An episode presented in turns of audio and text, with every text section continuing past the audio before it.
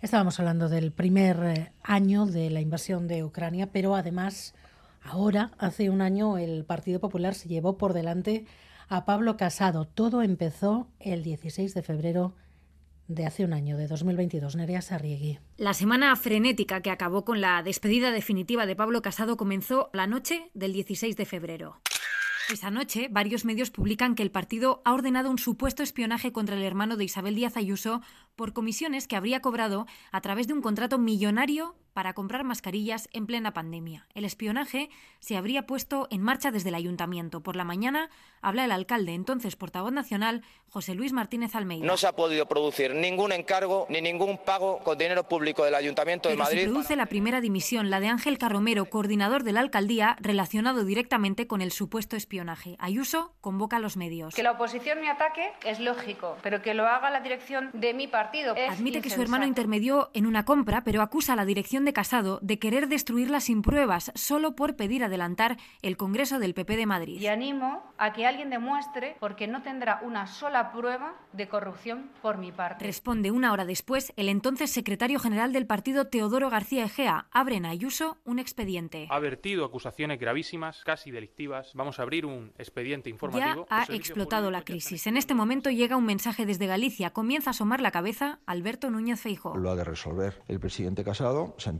en mi opinión, con la presidenta de la Comunidad y suenan ya peticiones de dimisión de Teodoro García Egea desde dentro del PP. La primera en alzar la voz es... El señor Egea ya está tardando en dimitir. Esperanza Aguirre. Dos días después del inicio de la crisis, Pablo Casado rompe su silencio en la COPE. La verdad es que estoy muy sorprendido, muy decepcionado, pero con la conciencia muy tranquila. Revela que hace meses que la información sobre los supuestos contratos llegó a Génova, que pidió explicaciones a Ayuso y que no hubo respuesta. Yo sí, cuando preside al gobierno de España, no permitiría que un hermano mío cobrara 300.000 euros por un Minutos después, Ayuso responde. Nunca se va a poder demostrar que yo he ayudado a mi hermano en absolutamente y publica el contrato que insiste no tiene ninguna irregularidad. Por la tarde se reúne con Casado en Génova y en la calle...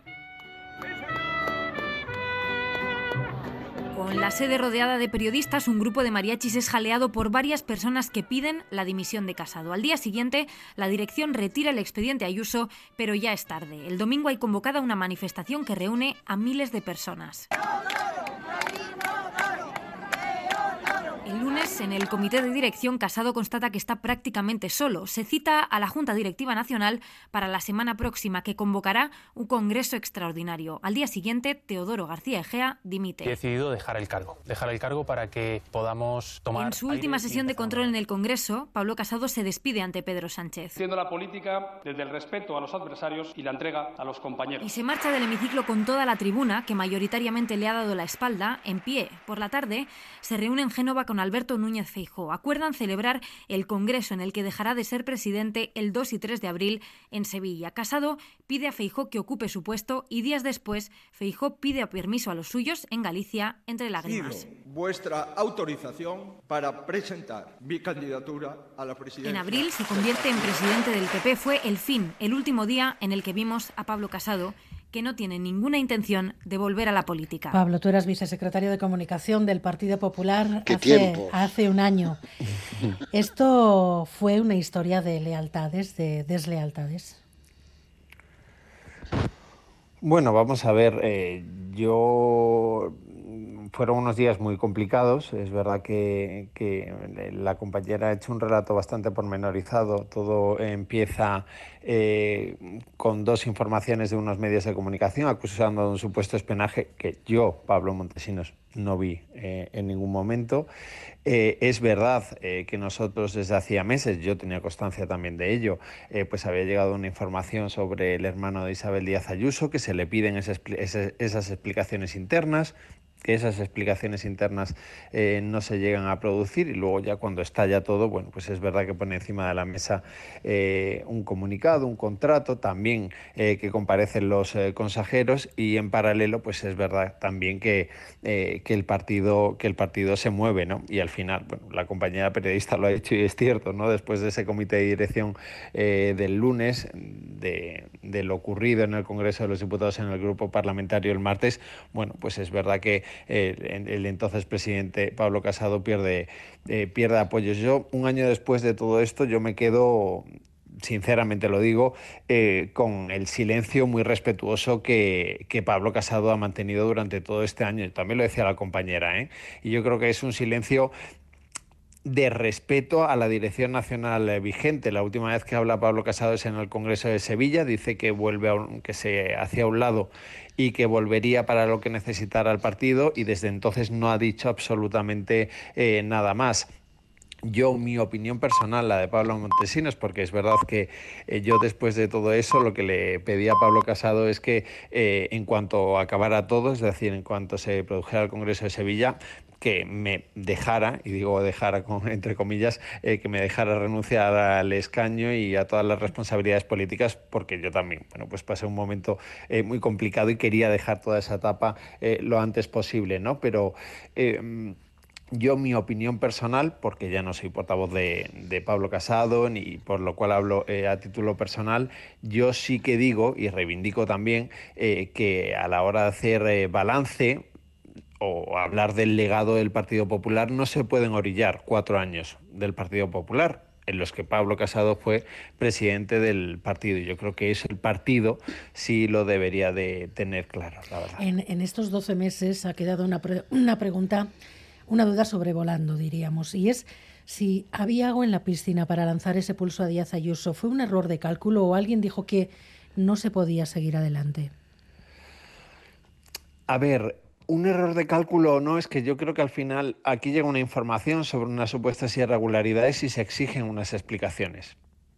Ese es el origen eh, de, todo. Luego es verdad que en paralelo, y además el propio entonces secretario general, Teodoro García Gea, lo reconoce, ¿no? que el Congreso del Partido Popular de Madrid se retrasa eh, porque esas explicaciones no llegan.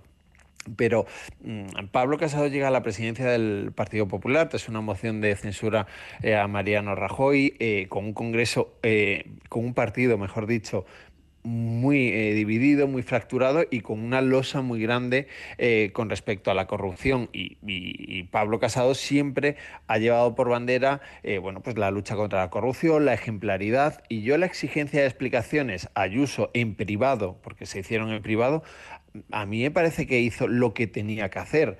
Más allá de si entramos en, cálculos eh, de mm, si entras en una contienda con una persona, eh, pues entonces eh, a ver si esto nos va a salir mal o no. O, ojo que esto no va a salir bien por términos partidistas. Ojo también con los presidentes autonómicos. Todo eso estaba ahí, ¿eh? No, quiero decir, mm, eh, para qué nos vamos a engañar a estas alturas de la película, pero yo creo que Pablo Casado en ese sentido eh, sí que hizo bien al pedirle a ella esas explicaciones. Y, pasado un año, y, e insisto en que es mi opinión, ¿no? Pero pasado un año, es verdad que durante muchos eh, meses la Puerta del Sol y Génova tuvimos un enfrentamiento, tenemos una batalla, si me utilizamos los términos periodísticos, ¿no? Y es verdad. Y luego, bueno, pues esa eh, batalla se gana o se pierde.